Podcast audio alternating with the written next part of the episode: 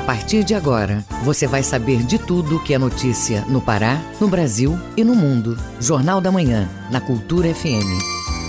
Sete horas em Belém. Bom dia, ouvintes ligados na Cultura FM no Portal Cultura. Hoje, sábado, 25 de março de 2023. Começa agora o Jornal da Manhã com as principais notícias do Pará, do Brasil e do mundo. A apresentação Tamires Nicolau e Igor Oliveira. Participe do Jornal da Manhã pelo WhatsApp 985639937. Mande mensagens de áudio e informações do trânsito. Repetindo, 985639937. Confira os destaques da edição de hoje. Edital Tambatajá vai premiar até 19 propostas, individuais ou coletivas, nas áreas de dança, circo e teatro. Cerca de um terço da população brasileira sofre de insônia. Projeto Banco de Alimentos realiza a entrega de cestas de hortifrutis.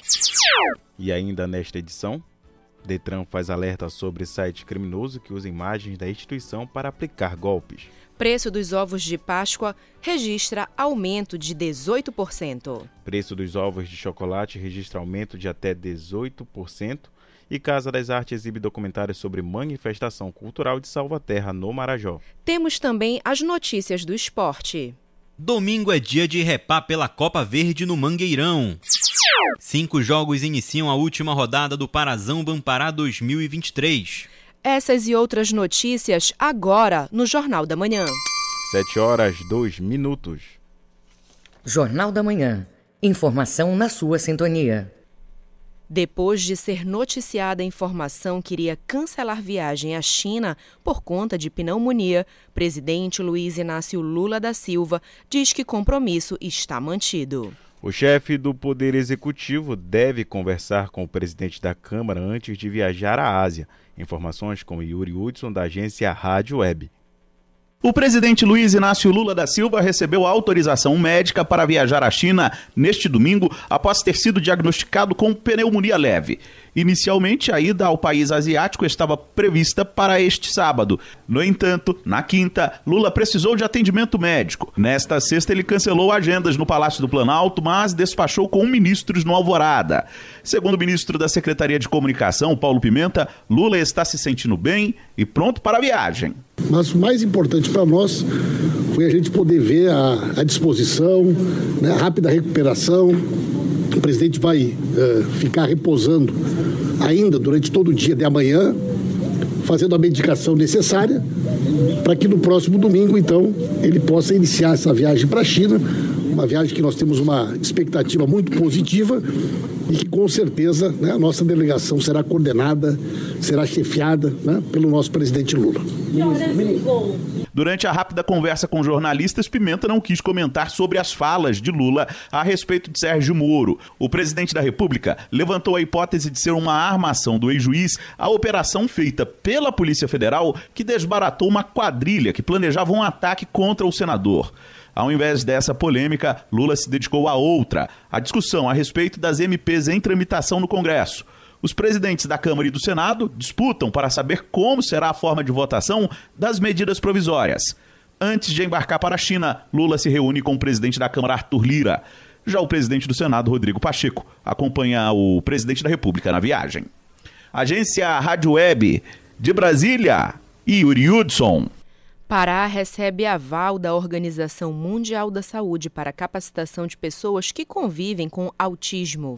Saiba como funciona o treinamento na reportagem de Marcos Aleixo. O estado do Pará foi selecionado pela Organização Mundial da Saúde para treinamento em cuidados para pessoas com autismo. O anúncio foi feito pelo governador Helder Barbalho. O Pará é um dos cinco estados do Brasil com esta prerrogativa. O treinamento começa hoje e vai até o dia 28 de abril em Curitiba, capital do Paraná. A coordenadora estadual de políticas para o autismo, CEPA Nayara Barbalho, detalha a importância do evento. Já foi comprovado cientificamente que a família ocupa é, espaços primordiais nesse acompanhamento e nessa, nas evoluções das pessoas com autismo, considerando que o núcleo familiar, é, o contexto domiciliar é um dos contextos que a pessoa com autismo passa a maior parte do tempo, as famílias também precisam estar preparadas para intervir nas, nos sinais, nos comportamentos apresentados é, pelas pessoas com TEA. E também, por outro lado, já foi comprovado cientificamente através do Manual de Práticas com Evidências Científicas para Crianças, Jovens e Adultos com Autismo que o treino parental é uma prática com evidência científica, ou seja, é uma prática efetiva para melhora do quadro clínico, do quadro comportamental, social, enfim, das pessoas com autismo também. O programa que atende a crianças com transtorno do espectro autista, TEA, é oferecido pela OMS, a Organização de Defesa do Autismo nos Estados Unidos. No Brasil, a organização não governamental responsável pelo projeto acolheu o programa e promoveu uma parceria da OMS com a Prefeitura de Curitiba, que deu origem ao projeto piloto em execução no Ambulatório de Especialidades Neurológicas em Cantar.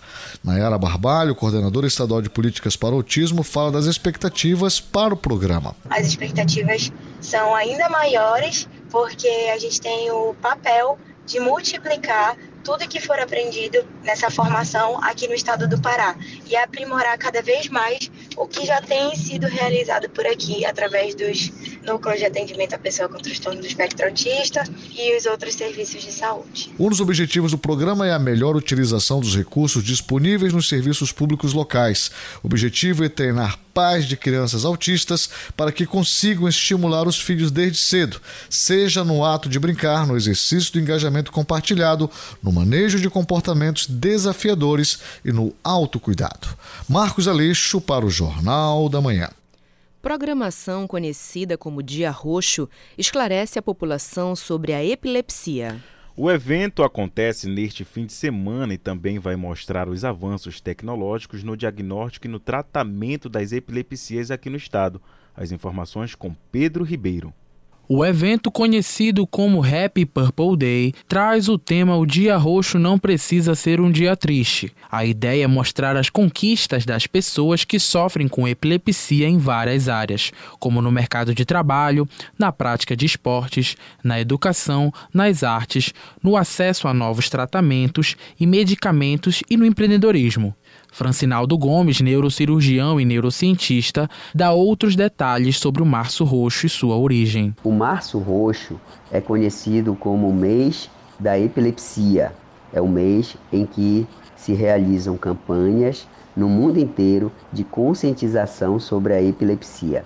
E o dia 26 de março, conhecido como Dia Roxo, foi criado em 2008 pela canadense Cassidy Megan que sofria com epilepsia na época, em conjunto com a Associação de Epilepsia da Nova Escócia. A cor roxa foi a escolhida para representar os sentimentos de isolamento que muitas pessoas com epilepsia sentem devido à flor de lavanda, frequentemente associada com a solidão. A programação acontece entre os dias 25 e 26 de março e também vai mostrar os avanços tecnológicos ocorridos no diagnóstico e no tratamento das epilepsias aqui no estado. Francinaldo Gomes, neurocirurgião e neurocientista, fala sobre a importância do evento e sobre a epilepsia. Esse dia é importante porque durante ele são realizadas várias campanhas no mundo inteiro que buscam conscientizar a população e trazer mais visibilidade e novos debates que visam ajudar no tratamento e na qualidade de vida das pessoas que sofrem com a epilepsia. A epilepsia é uma doença crônica do sistema nervoso que atinge cerca de 2% da população mundial. A epilepsia é uma condição neurológica bastante comum e é caracterizada pela ocorrência de crises epiléticas que se repetem em intervalos variáveis. Estima-se que no Brasil existam cerca de 4 milhões de casos, sendo 160 mil no Pará. No dia 25, o público confere palestras online sobre epilepsia nos perfis de Instagram epilepsia360 e instituto.dr.francinaldo, assim como no canal no YouTube do Instituto. E também palestras presenciais na UEPA, das 7 às 8 e meia da noite. Na manhã do dia 26 vai acontecer um evento na Praça da República, aberto ao público em geral, com distribuição de panfletos informativos e orientações sobre como ajudar uma pessoa que está tendo uma crise convulsiva, das 8 horas da manhã ao meio-dia. Com reportagem de Roberta Conde, Pedro Ribeiro para o Jornal da Manhã. Parceria entre a SEASA, Secretaria de Articulação da Cidadania e Fundação de Amparo ao Desenvolvimento, entrega cestas básicas para pessoas em risco social. A doação aconteceu nesta sexta-feira. Repórter Georgia Salom traz os detalhes. Na última sexta-feira, dia 24, o projeto Banco de Alimentos entregou cestas com alimentos orgânicos de qualidade, que antes eram descartados na natureza, para 50 famílias cadastradas. A iniciativa é uma parceria entre a Secretaria Estratégica de Articulação da Cidadania SEAC, a Central de Abastecimento do Pará SEASA e a Fundação de Amparo ao Desenvolvimento FADESP. O titular da SEAC, Igor Normando, fala do objetivo. O objetivo, sem sombra de dúvidas, é diminuir a falta de segurança alimentar das pessoas que vivem em vulnerabilidade social. A ideia surgiu em uma parceria entre a SEASA e a Secretaria de Cidadania para que a gente pudesse efetivamente fazer com que as pessoas que precisam tivessem alimento em casa. Então, assim, um alimento que antes é, ia para o lixo e podendo ser ingerido, hoje ele vai para a mesa das pessoas que realmente necessitam desse alimento. As cestas de hortifrutis são confeccionadas com as doações recebidas da SEASA após todo um processo de higienização e sanitização. O presidente da SEASA, Raimundo Santos, fala como funciona o programa. Diariamente é comercializado no mercado da SEASA 680 toneladas e aproximadamente 10 toneladas disso ia para o lixo, de alimentos ainda com qualidade nutricional. Então esse programa ele trabalha na preservação ambiental, porque reduz a quantidade de resíduos sólidos, no estímulo à alimentação saudável e principalmente na mitigação da fome, porque nós transformamos esses alimentos que antes eram desperdiçados e iam para o lixo, nós os tratamos, sanitizamos, higienizamos e condicionamos eles em cestas para serem entregues para famílias em situação de insegurança alimentar. Dentre as famílias cadastradas para receber os alimentos, estavam 23 integrantes atingidos pelo incêndio do bairro do Guamá no último sábado. Essas pessoas, além de receberem os alimentos orgânicos, foram agraciadas também com cestas básicas e de higiene. Michele Mâncio, que teve sua casa atingida com perda total, se sente grata. Muito importante, sabe? Saber que a gente pode contar com a ajuda do governo, é, que eles estão olhando pela gente porque estamos precisando muito. É muito bom se sentir nessa hora querido, amparado. No meu caso, eu perdi tudo. Então a gente vê as pessoas se solidarizando com a gente e, e chamar a gente aqui para dar um bem material, é, como alimento, limpeza, higiene. Isso é muito maravilhoso, muito gratificante. Eu fico muito honrada e muito agradecida. O projeto Banco de Alimentos foi iniciado em janeiro deste ano. As pessoas que se interessarem devem procurar as usinas da paz para fazer o cadastro. O presidente da SEASA, Raimundo Santos, fala da importância da iniciativa. No nosso país, nós sabemos que existem milhões de pessoas que vivem em situação de vulnerabilidade. E a fome é a nossa primeira necessidade, a primeira necessidade do ser humano, né? É se hidratar, é beber água e comer. Assim vem esse programa, trabalhando efetivamente na mitigação da fome e também na preservação ambiental, que nós sabemos que é muito importante. Georgia Salum para o Jornal da Manhã. 7 horas 14 minutos. Ouça a seguir no Jornal da Manhã. Governo do Estado entrega reforma de escola em Irituia. Cultura FM aqui você ouve primeiro, a gente volta já. Estamos apresentando Jornal da Manhã. Antilogia e outras linhas. O livro Síntese da obra de Rui Barata será lançado no dia 30 de março, quinta-feira, a partir das seis e meia, no Espaço Cultural na Figueiredo, em Belém. A edição revista e ampliada tem prefácio do filósofo Benedito Nunes e uma carta do poeta Mário Faustino. Venha participar com a gente desse happy hour literário. Imperdível. Apoio Amazon Filmes. Rede Cultura de Comunicação. Desde que iniciou as atividades no Pará há 25 anos, a Alubar vivenciou profundas mudanças. Hoje é referência em todo o continente na fabricação de vergalhões e cabos elétricos de alumínio. Um sonho transformado em realidade, a partir da dedicação de quem faz da Alubar um grande sucesso.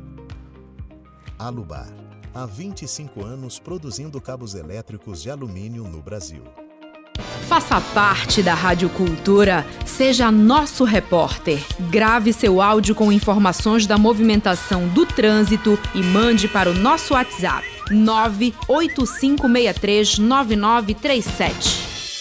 Tua voz parece doce. Cultura FM. Aqui você ouve música paraense. É fatal, me pego de mim. Em mil devaneios fazendo assim, achando que um dia vais mudar. Música brasileira. Pra sentir o sol num dia quente. Cultura FM 93,7. Voltamos a apresentar Jornal da Manhã. Previsão do tempo. Na capital paraense, região met... na capital paraense, região metropolitana, final de semana com chuvas isoladas no sábado, domingo, a previsão de tempo instável. Belém deve ter temperaturas entre 23 até 31 graus. No Nordeste paraense, tempo parcialmente nublado com chuvas isoladas no sábado. Domingo, tempo nublado com chuvas pela parte da tarde. Em Castanhal, mínima de 22, máxima de 31 graus. E no arquipélago do Marajó, o sábado é de tempo parcialmente nublado. Porém, as pancadas de chuva devem cair no domingo. Em Anajás, mínima de 22, máxima de 33 graus. 7 horas 17 minutos. Jornal da Manhã, na Cultura FM. O Pará é notícia. Ministério Público combate vulnerabilidade de mulheres em áreas de expansão da atividade mineradora no extremo oeste do Pará. Quem tem os detalhes é o correspondente em Santarém, Miguel Oliveira. Bom dia, Miguel. Bom dia, Tamires Nicolau. Bom dia, Igor Oliveira. Bom dia aos ouvintes do Jornal da Manhã. Santarém amanhece neste sábado com tempo nublado, temperatura 24 graus. A previsão de chuvas fortes durante o dia. São 7 horas 17 minutos.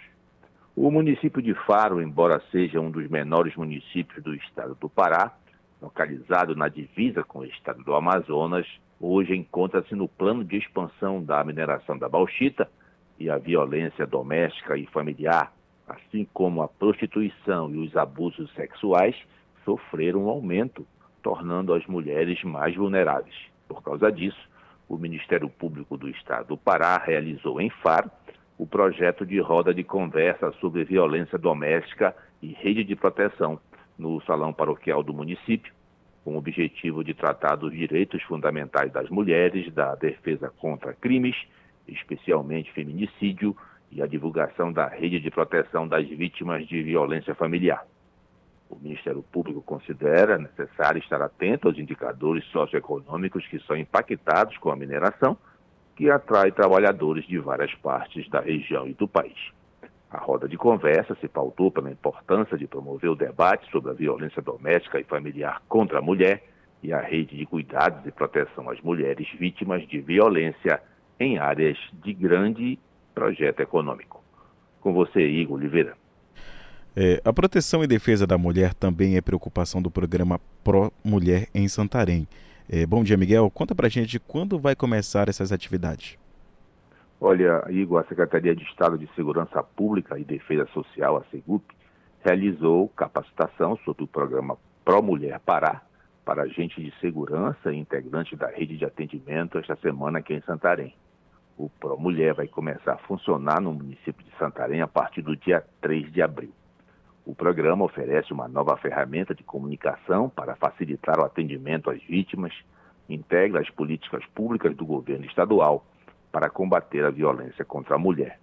As ações serão realizadas em parcerias com as polícias civil e militar, as secretarias de Trabalho e Assistência Social, Educação, Saúde e toda a rede de defesa e proteção à mulher. Santarém, Miguel Oliveira para o Jornal da Manhã. Obrigado, Miguel. Um ótimo sábado para você. 7 horas 20 minutos. Você está ouvindo Jornal da Manhã. O Pará é notícia. Governo do Estado entrega reforma de escola em Irituia. Escola Estadual de Ensino Fundamental e Médio Conceição Malheiros vai atender cerca de 900 alunos. Confira os detalhes com o correspondente Janderson Lopes. O governador do estado, Helder Barbalho, cumpre agenda neste sábado, dia 25, em Irituia, Nordeste Paraense. Helder entregará daqui a pouco, às 10 horas da manhã, aos estudantes do município a Escola Estadual de Ensino Fundamental e Médio Maria da Conceição Malheiro, que passou por reforma completa em todos os seus ambientes para dar mais comodidade e conforto aos 907 alunos atendidos pela escola em três turnos de aula. A partir de agora, as salas de aulas contam com ambientes climatizados com lousa de vidro, cada Cada sala com dois centrais de ar, mesas e cadeiras novas. Foi também construído um auditório novo, reforma e ampliação e cobertura da quadra de esportes da escola. A diretora da instituição, Emilene Silva, falou da expectativa da escola atender novamente os alunos da sede e também do interior do município. Com muita esperança que a gente está aguardando essa volta à escola Conceição Malheiro. Há uma expectativa muito boa, muito grande de voltarmos e utilizarmos esse espaço tão revitalizado, tão bonito e funcional é, que nós temos a ofertar para a nossa comunidade escolar. Na oportunidade, o governador vai entregar a segunda parcela do cheque do programa A Sua Casa para mais de 100 famílias da cidade de Irituia. Ainda na manhã de hoje, o governador entregará os certificados do programa Qualifica Pará aos 60 alunos concluintes dos cursos de artesanato e cerâmica, horticultura e culinária básica. De Irituia, Janderson Lopes para o Jornal da Manhã atingidos por enchentes em Marabá são cadastrados pela Coordenadoria Estadual de Defesa Civil. Estas e outras notícias você acompanha no Giro do Interior com Bruno Barbosa. O Corpo de Bombeiros também atua na iniciativa que começou na última quinta-feira. As fortes chuvas e elevação do nível dos rios Itacaiunas e Tocantins já desabrigaram cerca de 1.600 famílias no município esse ano. Esse é o número de pessoas que vão ser contempladas em diversas ações, como o programa Recomeçar, que vai beneficiar com um salário mínimo as famílias que tiveram as casas atingidas e que têm renda mensal de até três salários mínimos. Inicialmente estão sendo cadastradas famílias desabrigadas ou atendidas em abrigos cedidos pela Prefeitura. No Baixo Tocantins, após uma semana, a Operação Esparável já contabilizou 53 boletins de ocorrências, 19 procedimentos instaurados entre inquéritos policiais e termos circunstanciados de ocorrência, além de 18 prisões em flagrante, sendo 8 por tráfico de drogas com foco na cidade de Garapé-Miri. A recaptura de um foragido do sistema penal e dois cumprimentos de mandados de prisão preventivas também foram feitos pelos órgãos de segurança. Durante as fiscalizações em barreiras nas rodovias e vias do município, além das rondas fluviais nos rios e furos, já foram abordadas mais de 600 pessoas, 421 veículos, 28 embarcações, além da apreensão de 13 armas, 27 munições, dois veículos adulterados, cinco celulares, cerca de 2 quilos de entorpecentes e mais de mil reais em espécie. No Nordeste Paraense, o município de Coatipuru recebeu pela primeira vez o curso de capacitação em educação ambiental feito pela Secretaria de Estado de Meio Ambiente e Sustentabilidade, SEMAS, em parceria com a Prefeitura. O objetivo foi capacitar interessados em educação ambiental ambiental, formando multiplicadores de boas práticas, incentivando a população local a participar da gestão ambiental e contribuindo para a melhoria da qualidade de vida no município. Bruno Barbosa para o Jornal da Manhã. Detran faz alerta sobre site criminoso que usa a imagem da instituição para aplicar golpes. O espaço anuncia leilões falsos para tentar conseguir dinheiro de vítimas. Confira os detalhes com Rayane Bulhões. O Departamento de Trânsito do Estado, Detran, emitiu uma nota informando a existência de um site falso direcionado a um suposto leilão. O último processo do órgão foi realizado no dia 28 de fevereiro e não há previsão para um próximo. O Detran reitera que todas as informações sobre os leilões podem ser obtidas no site oficial, que é detran.pa.gov.br. Outra possibilidade é o site da organizadora, vipleilões.com.br. O Detran ressalta a população cuidado constante com fake news e golpes realizados em nome do órgão, sejam em sites, redes sociais ou aplicativos de mensagem. As denúncias podem ser realizadas por meio da ouvidoria do Detran no site, pelo telefone 3214 6396 ou por meio do e-mail ouvidoriadetranpa@gmail.com Caso a denúncia tenha servidor envolvido, a orientação é procurar a corregedoria do órgão para providenciar as investigações. Já para evitar os demais prejuízos, o usuário também deve denunciar o caso para a Polícia Civil. Reportagem Raiane Bulhões. Um em cada três brasileiros sofre de insônia, o que representa 73 milhões de pessoas. Os dados são da Associação Brasileira do Sono. Saiba mais na reportagem de Georgia Salum, com locução de Cláudio Lobato. A insônia é um distúrbio persistente que prejudica a capacidade de uma pessoa adormecer ou de permanecer dormindo durante toda a noite. Pessoas com esse distúrbio geralmente começam o dia já se sentindo cansadas, têm problemas de humor e falta de energia. A médica e presidente da Associação Brasileira do Sono Regional Pará, Maria Cláudia Oliveira, fala sobre os problemas que a insônia pode ocasionar. Essa questão da insônia, ela pode ter manifestações neurocognitivas, então, por exemplo, é, alteração de concentração, de atenção, de raciocínio lógico, de tomada de decisão, pode favorecer quadros demenciais, transtorno de humor, então depressão, ansiedade, transtorno de pânico, irritabilidade, uma hiperreatividade, pode também levar é, a acidentes de trânsito, acidentes de trabalho, aumento de taxas de suicídio. A insônia pode ser aguda ou crônica e nem sempre as causas são conhecidas. Na maioria dos casos, é uma situação psicológica, como estresse, tristeza ou luto. Pode ser também a perda do emprego ou outra dificuldade econômica. O estudante microempreendedor Márcio Cavalcante fala da sua experiência. Eu passei por mudança de horário de estudo, né? Minha faculdade passou para noite, então saiu 10 da noite. Eu passei por um divórcio também. Então foram várias coisas que foram fazendo com que a minha rotina mudasse e isso afetasse meu horário de trabalho e de estudo. É, por conta disso, eu não consegui mais dormir cedo, dormir no horário.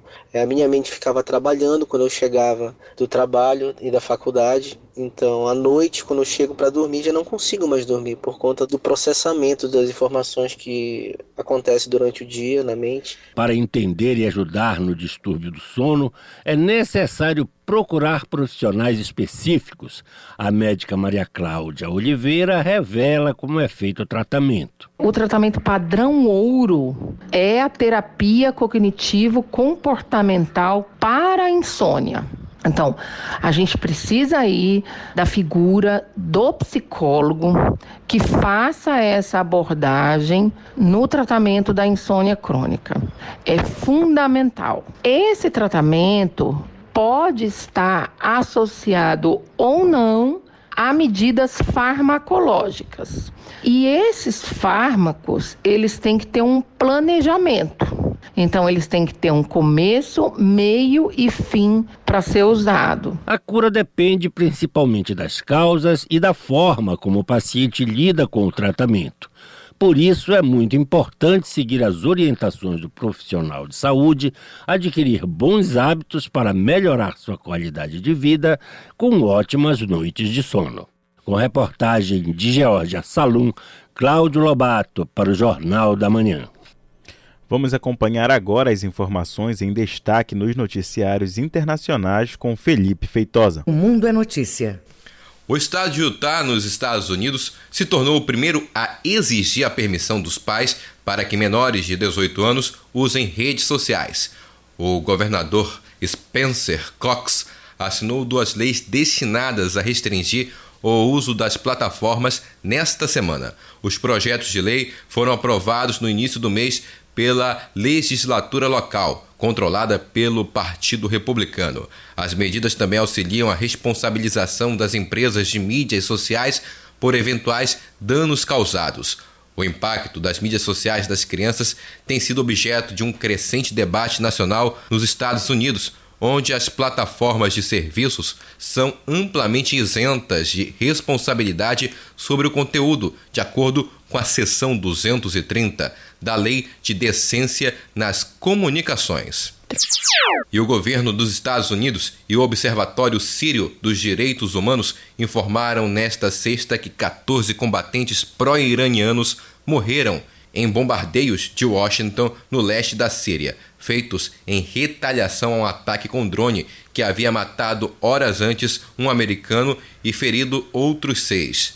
Um combatente nacional controlado pelas forças dos Estados Unidos também foi morto, enquanto outro trabalhador terceirizado e cinco soldados também americanos ficaram feridos quando um drone explosivo de origem iraniana atingiu uma base de manutenção perto de Hazaké, no nordeste da Síria, na última quinta-feira, informou o Pentágono em comunicado oficial.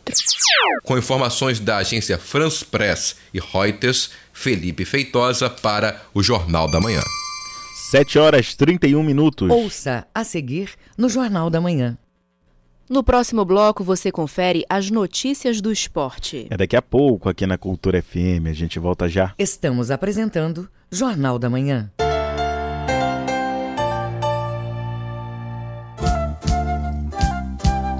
ZYD 233, 93,7 MHz. Rádio Cultura FM, uma emissora da Rede Cultura de Comunicação. Fundação Paraense de Rádio Difusão, Rua dos Pariquis, 3318. Base operacional, Avenida Almirante Barroso, 735. Belém, Pará, Amazônia, Brasil. No período das chuvas, aumentam os casos de gripe. Tem gente que logo se recupera, mas tem pessoas que são mais vulneráveis. Por isso, a vacinação foi antecipada no Pará.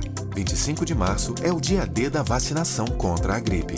Ela será por grupos até 31 de maio. Fique atento ao calendário de vacinação de seu município. Vacine-se contra a gripe. Mantenha sua carteira de vacina atualizada. Governo do Pará. Por todo o Pará. Cultura FM. Aqui você ouve música paraense. É pra não me perder que te perco. É pra nunca deixar de te amar que te deixo partir. Música brasileira. Menino bonito, menino bonito, ai. Cultura FM 93,7. Os discos raros e as gravações exclusivas. Raridades da MPB. Domingo, nove da noite. Meus amigos da cultura, fala o Edgar Augusto. Quem gosta de música antiga, quem gosta de música de coleção, músicas que a grande maioria não conhece, aos domingos com a gente, a partir de nove da noite, em Raridades da MPB.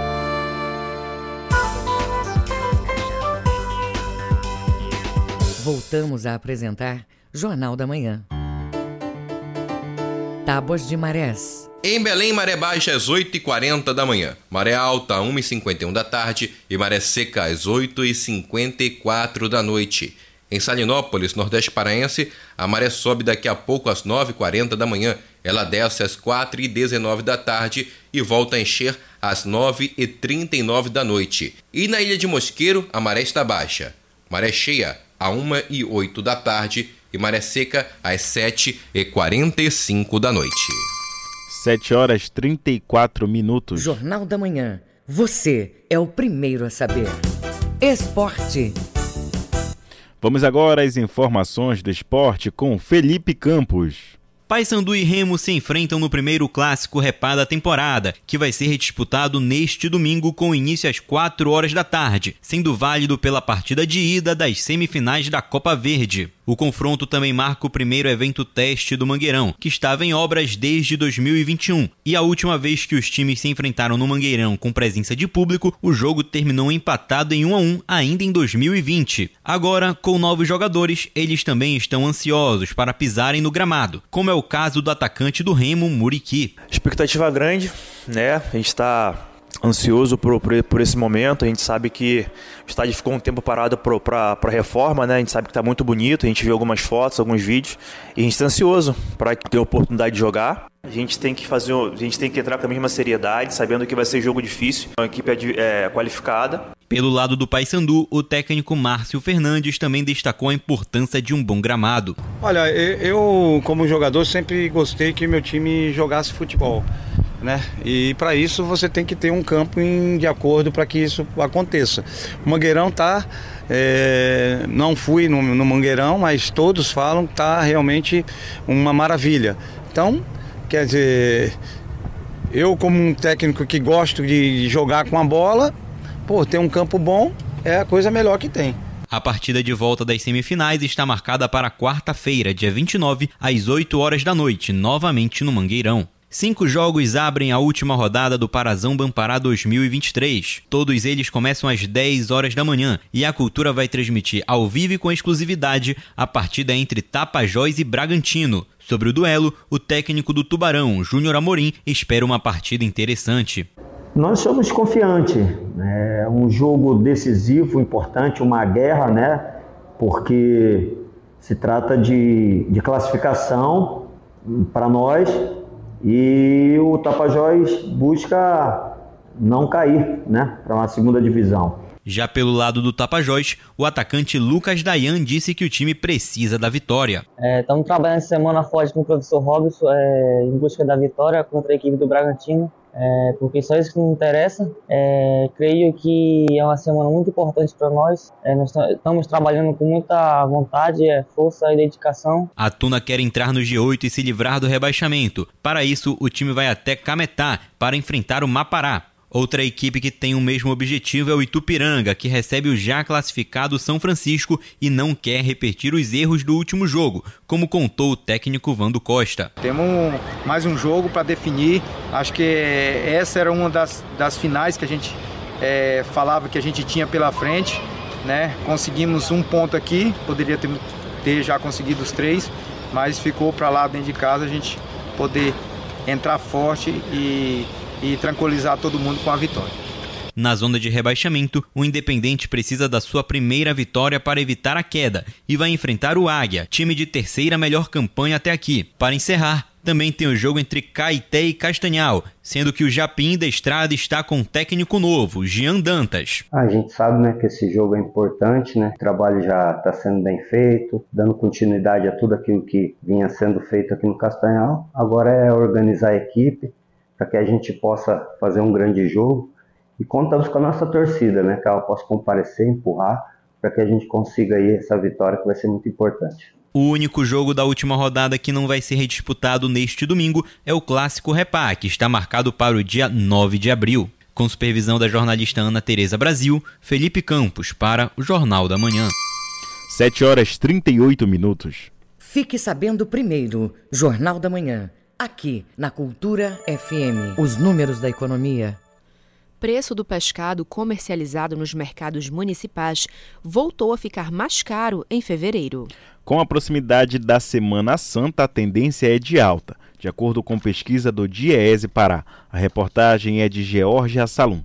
Segundo as pesquisas do Diese Pará e da Secretaria Municipal de Economia de Belém, o preço do pescado voltou a ficar mais caro no mês de fevereiro em relação ao mês de janeiro de 2023. O supervisor técnico do Diese Pará, Everson Costa, comenta ao que se deve o aumento.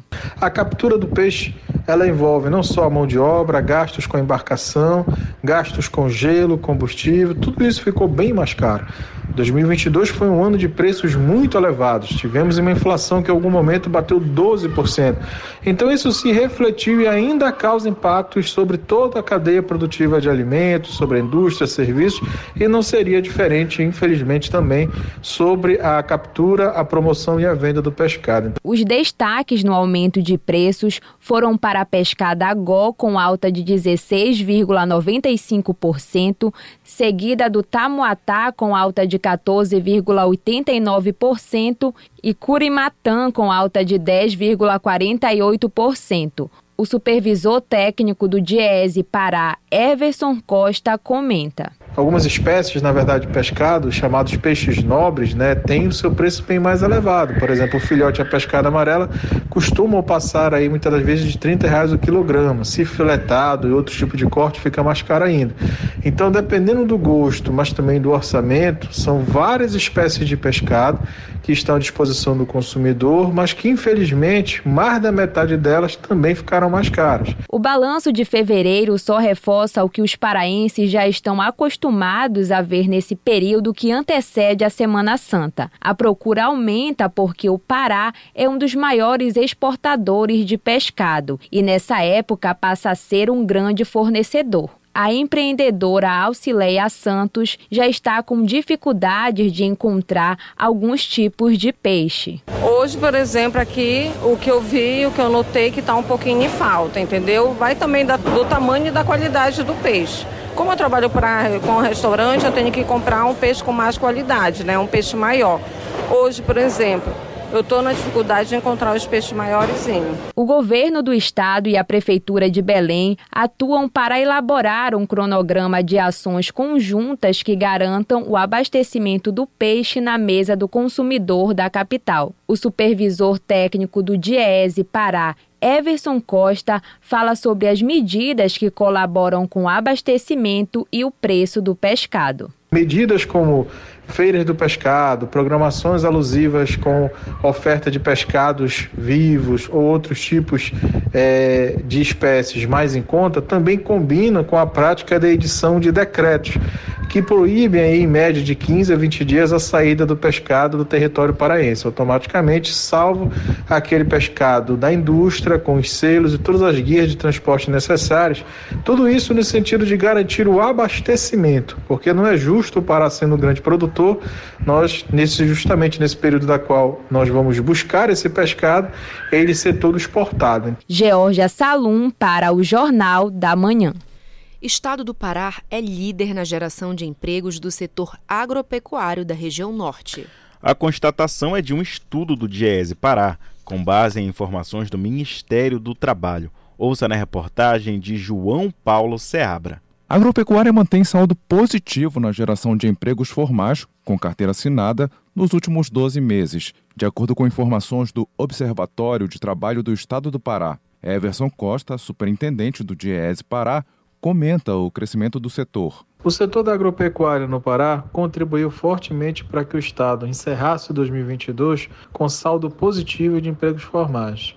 É um segmento que cresce, seja com gado, com a soja, com cacau e outras questões que envolvem o setor. Visivelmente, várias regiões do Estado vêm buscando é, não só a ampliação dessas atividades, como também o fortalecimento e a contratação dessa mão de obra. O setor agrícola normalmente apresenta diminuição na geração de empregos devido à baixa estação do começo do ano. Mesmo assim, o Pará continua sendo o estado da região norte com os dados mais positivos, como informa o superintendente do DIES Pará, Everson Costa. É importante lembrar que esse começo de cada ano para o Pará tem uma relação direta com o inverno amazônico, tem uma relação direta com o excesso de chuvas e algumas culturas, até a produção agrícola, padecem e sofrem com esse período mais chuvoso. Então é natural também que esses efeitos possam recair sobre emprego. Mesmo assim, se nós analisarmos a trajetória da geração de postos de trabalho no setor da agropecuária nos últimos 12 meses, o Pará ainda é o estado da região norte que mais gera emprego nesse setor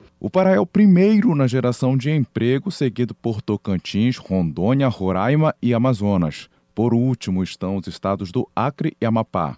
O Pará vem se destacando com a verticalização da cadeia produtiva dos produtos da agropecuária. João Paulo Seabra para o Jornal da Manhã.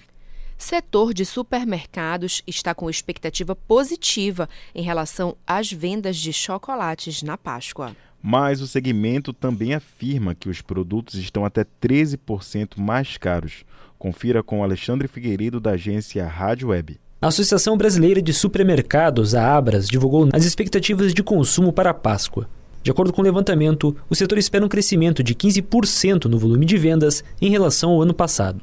No entanto, a pesquisa também aponta que o preço dos ovos de chocolate subiu, em média, de 13 a 18%.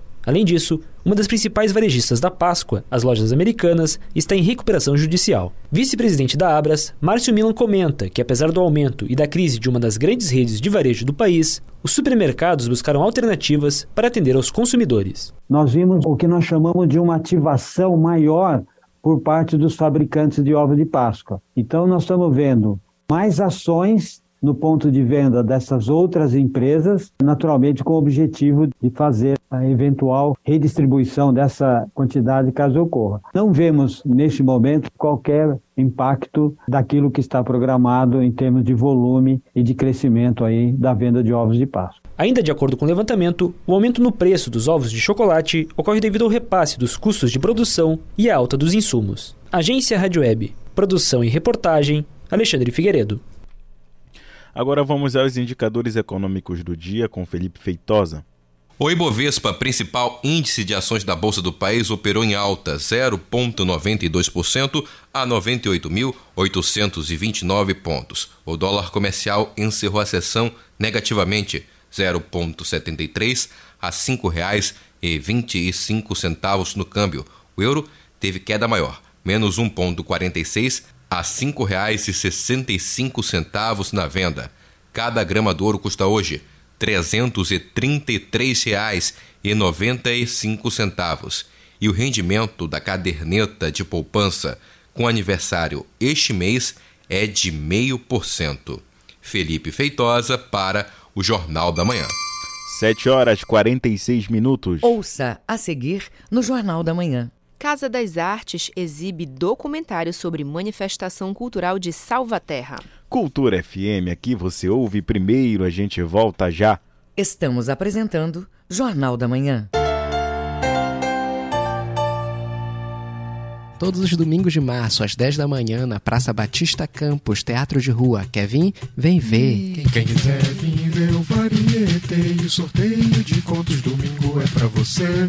Quem quiser vir ver o variete e o sorteio de contos domingo é pra você. Quem quiser vir ver o variete e o sorteio de contos domingo é pra você. Quem quiser vir ver o variete e o sorteio de Apoio Cultura FM. Pra construir ou reformar é melhor ter sempre em quem confiar. O pedreiro adorou, arquiteta aprovou, Dona Maria essa sempre confiou. Da cozinha sala de estar, VGA é o melhor lugar para construir ou reformar.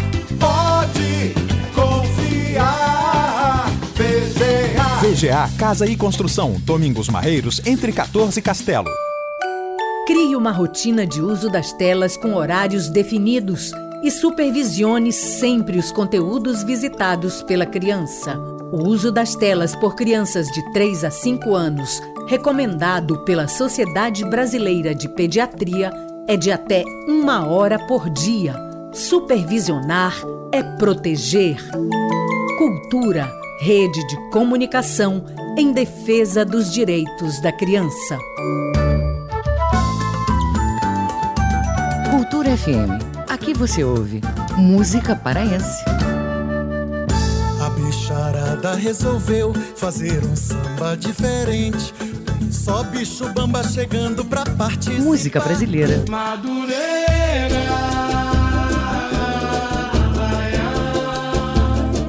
Cultura FM 93,7.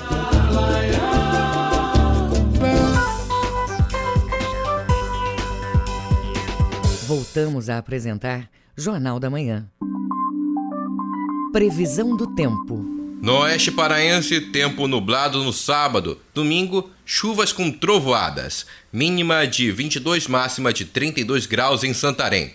O sudoeste paraense tem tempo parcialmente nublado, nublado durante todo o dia. Amanhã, tempo nublado com chuvas intensas à tarde e à noite. Em Trairão, mínima de 21, máxima de 31 graus. E no sudeste paraense, pode chover a qualquer hora deste sábado. Amanhã, tempo parcialmente nublado com chuvas de curta duração. Em Água Azul do Norte, variação de temperatura entre 21 até 32 graus.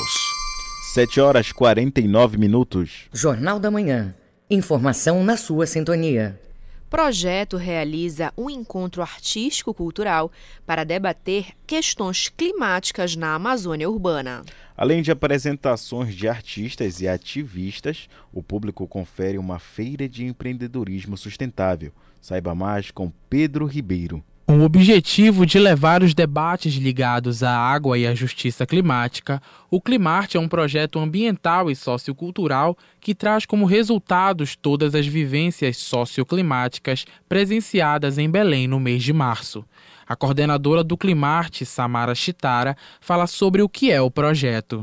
Climarte é um projeto de imersão e ativismo climático na Amazônia Urbana de Belém o projeto busca, a partir de vivências de construção de colagens e de mobilizações de colagem de lambes pelas ruas, debater reflexões sobre a nossa cultura amazônica, sobre a arte, identidade e sobre justiça climática dentro do território amazônida. O evento ocorre hoje, sábado, das três da tarde às nove da noite, na Praça dos Artistas, no Centu. A programação do evento vai contar com apresentações artístico-culturais, entre elas o grupo Pisada Caboca, a artivista Mulambra, além de uma feira de empreendedorismo sustentável e sociocultural. Samara Chitara, coordenadora do Climarte, conta um pouco sobre o que vai ter de resultado do projeto no evento. Nesse sábado, a partir das 15 horas, no Centur, na Praça do Artista, vai ocorrer o grande deságue do projeto Climarte, trazendo os resultados das vivências e trazendo também mostras artísticas e culturais. O projeto promove trocas de vivências das juventudes amazônicas de forma gratuita. E logo após o Cine Debate, vai acontecer um bate-papo com os representantes de cada organização e dos coletivos parceiros. Com supervisão da jornalista Ana Tereza Brasil, Pedro Ribeiro para o Jornal da Manhã. Casa das Artes exibe documentário sobre manifestação cultural de Salvaterra, no Marajó. O filme faz parte da mostra Pulsar de Incentivo à Arte e à Cultura. Confira com o correspondente Edelson Vale.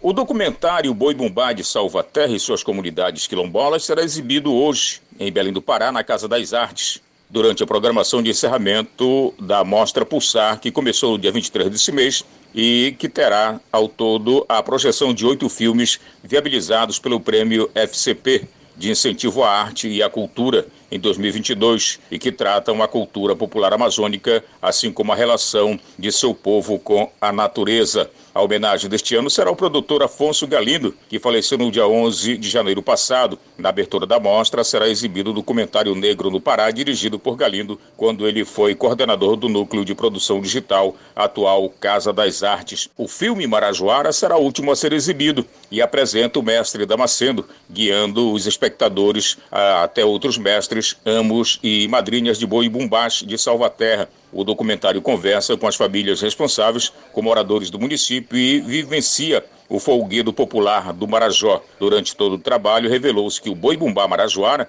é muito mais do que somos capazes de perceber. Está vinculado à própria história e identidade da população local, retrata o trecho da apresentação do filme. De Souria, Delson Vale para o Jornal da Manhã. Governo do Estado, por meio da Fundação Cultural do Pará, lança o edital Tambatajá. As inscrições são gratuitas e estão disponíveis até o dia 3 de maio de 2023. O edital Tambatajá vai premiar até 19 propostas individuais ou coletivas nas áreas de circo e teatro. Com uma premiação total de 403 mil reais, o objetivo é oferecer oportunidade aos artistas residentes no estado do Pará para a utilização do Teatro Experimental Valdemar Henrique. O objetivo é oferecer oportunidade aos artistas residentes no Estado para a utilização do Teatro Experimental Valdemar Henrique e demais espaços culturais das regiões de integração do Pará, como explica a diretora de Integração e Cultura da FCP, Cláudia Pinheiro. O intuito do edital é fomentar espetáculos para o Teatro Valdemar Henrique e para espaços, equipamentos públicos em outras regiões de integração na área de teatro, dança e circo. As inscrições são gratuitas e estão disponíveis até o dia 3 de maio de 2023. Os candidatos interessados devem se inscrever através do formulário online. É necessário possuir uma conta Gmail para acessar o formulário e enviar os anexos. Demais informações podem ser obtidas através do edital online no site oficial da Fundação Cultural do Pará. A diretora de Integração e Cultura da FCP, Cláudia Pinheiro, dá mais detalhes. O grupo pode se inscrever para o edital por meio de uma plataforma que está linkada no site da Fundação Cultural do Pará. O nosso site é www.fcp.gov.br. Lá tem uma aba sobre editais e você pode pesquisar o edital Tambatajá. Ele abriu no dia 20 e encerra no dia 3 de maio. Com supervisão da jornalista Ana Tereza Brasil, Alice Mendonça para o Jornal da Manhã. Fundação Cultural do Pará lança edital para multilinguagens artísticas na capital e no interior do estado. As inscrições para artistas e produtores culturais já estão abertas e vão e vai até o dia 5 de maio. As informações com Marcos Aleixo. A Fundação Cultural do Pará lança o edital Cultura Livre, com o objetivo de incentivar, fortalecer e premiar diversas propostas de teatro, dança, circo, música e diversidade cultural, além da transformação social. O recurso total destinado às propostas é de 2 milhões e 200 mil reais em todos os municípios do Pará. 40% dos prêmios são destinados a candidatos da região metropolitana de Belém e 60% aos candidatos das demais regiões. Uma excelente oportunidade para produtores e artistas, como destaca a técnica responsável pelo edital, Márcia Sertão. Vai ser muito lindo ver eventos culturais acontecendo, apresentações, espetáculos, eh, manifestações acontecendo o ano inteiro. O edital ele, ele acontece até o final do ano. Tem como a gente estar tá somando com a programação dos lugares que as pessoas tenham. É, nós estamos trabalhando em conjunto para tornar a nossa cultura tão forte, reconhecida nacional e internacionalmente, principalmente valorizada aqui dentro mesmo, né? Dando espaço para que os nossos artistas, que a gente está ali no nosso convívio no dia a dia e que às vezes as pessoas nem sabem que é um artista, tenham uma oportunidade de se apresentar para o seu público, para os seus pares. O Cultura Livre é a nova versão do edital Pauta Livre e oferta de pautas em espaços da FCP, entre eles o Teatro Margarida Esquiva Zapa, Praça do Povo e Usinas da Paz, em Belém, e espaços públicos e privados nos municípios paraenses. Podem participar do edital artistas, produtores culturais, arte educadores, entre outros profissionais atuantes nas linguagens artísticas e culturais descritas no edital, que tenham residência fixa comprovadamente no estado do Pará e com idade igual ou superior a 18 anos. A técnica responsável pelo edital, Márcia Sertão, dá as dicas. Podem se inscrever proposituras individuais enquanto pessoa física, MEIs, representantes de coletivos, coletivos é, já formalizados, produtoras culturais desde que autorizadas a representar esse artista. O objetivo principal do Cultura Livre é movimentar essa cadeia da economia criativa voltada para a cultura e para a arte. As inscrições já estão abertas e vão até o dia 5 de maio, às 23 horas e 59 minutos. Mais informações pelo telefone 32024339 ou através de e-mail culturalivrefcp@gmail.com ou no site fcp.pa gov.br barra editais. Marcos Aleixo para o Jornal da Manhã. 7 horas e 58 minutos. Termina aqui o Jornal da Manhã deste sábado, 25 de março de 2023. A apresentação foi de Tamires Nicolau e Igor Oliveira. Outras notícias você confere a qualquer momento na nossa programação. Um excelente dia para você e até segunda. Um ótimo dia para você, um abençoado final de semana. O Jornal da Manhã é uma realização da Central Cultura de Jornalismo.